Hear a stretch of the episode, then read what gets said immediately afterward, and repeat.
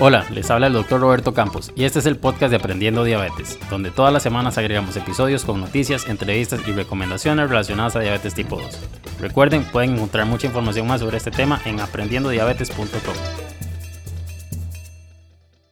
La obesidad se asocia a lo que es el hígado graso y también al síndrome metabólico, por lo que no es ninguna pues sorpresa que la diabetes tipo 2 también se asocia a esto de lo que es el hígado graso. Pero ¿qué tiene que ver o qué relación hay entre lo que es hígado graso y la flora intestinal, entiéndase las bacterias que normalmente tenemos en el intestino. Ya he hablado previamente de hígado graso, en este nuevo episodio voy a enfocar en lo que son pues los probióticos y todas estas bacterias que tenemos en el intestino y cómo puede esto afectar o beneficiar a lo que es el hígado graso y nuestro estado de salud. El hígado es un órgano pues muy importante, dentro de sus muchas funciones está lo que es el metabolismo de grasas y el metabolismo de los carbohidratos.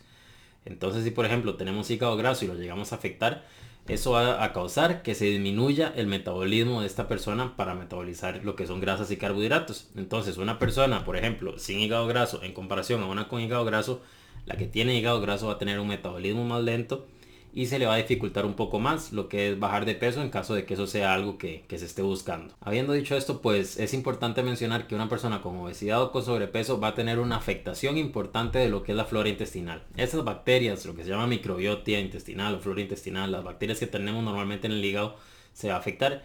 ¿Y qué va a producir esto? Va a afectar todavía más lo que es la, función del hígado. Entonces ya vemos como todo esto va, va teniendo como que sentido y se va acoplando.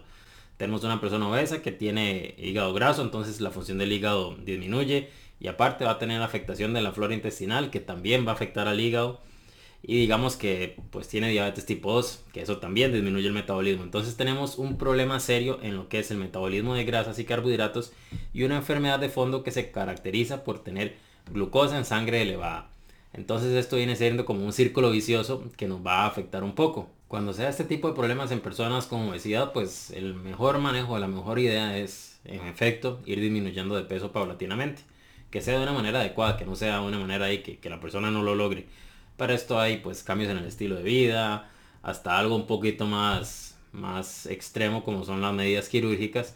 Pero esto es algo que se tiene que individualizar de persona a persona. Sea cual sea el manejo que su profesional de la salud decida darle, pues es muy importante que nunca deje de lado lo que es la alimentación y la actividad física. Esto va a ser fundamental, sea cual sea el, el esquema o todo este manejo que vayan a tener. ¿Y a dónde entra la importancia de estas bacterias? ¿Por qué? ¿Por qué estoy hablando de este tema? Bueno, es muy importante. Como ya le mencioné, hay diferentes tipos de bacterias que las buenas, por decirlo así, nos ayudan a mantener un metabolismo adecuado, nos ayudan a mantener un metabolismo bueno Mientras que cuando una persona empieza a tener obesidad o sobrepeso, empieza a haber un cambio en lo que son este tipo de bacterias. Cambian las buenas por algunas que no son tan adecuadas.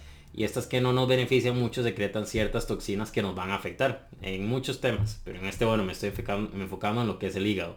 Y eso va a, a disminuir lo que es el metabolismo de esta persona. Y como resultado, pues obviamente se van a secretar ciertas sustancias que van a dañar a nuestro hígado.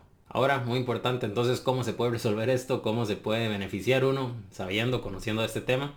Bueno, punto número uno, si se tiene obesidad, hay que salir de ese rango de obesidad, hay que mejorar un poco lo que son los índices de grasa para, para estar un poquito mejor y se debe trabajar sobre la flora intestinal utilizando prebióticos y probióticos. Esto se puede consumir en diferentes suplementos que ahí ustedes lo pueden comentar con sus profesionales de salud para ver cuáles recomiendan, pero también se puede incluir en la, en la dieta del día a día de una manera muy, muy fácil.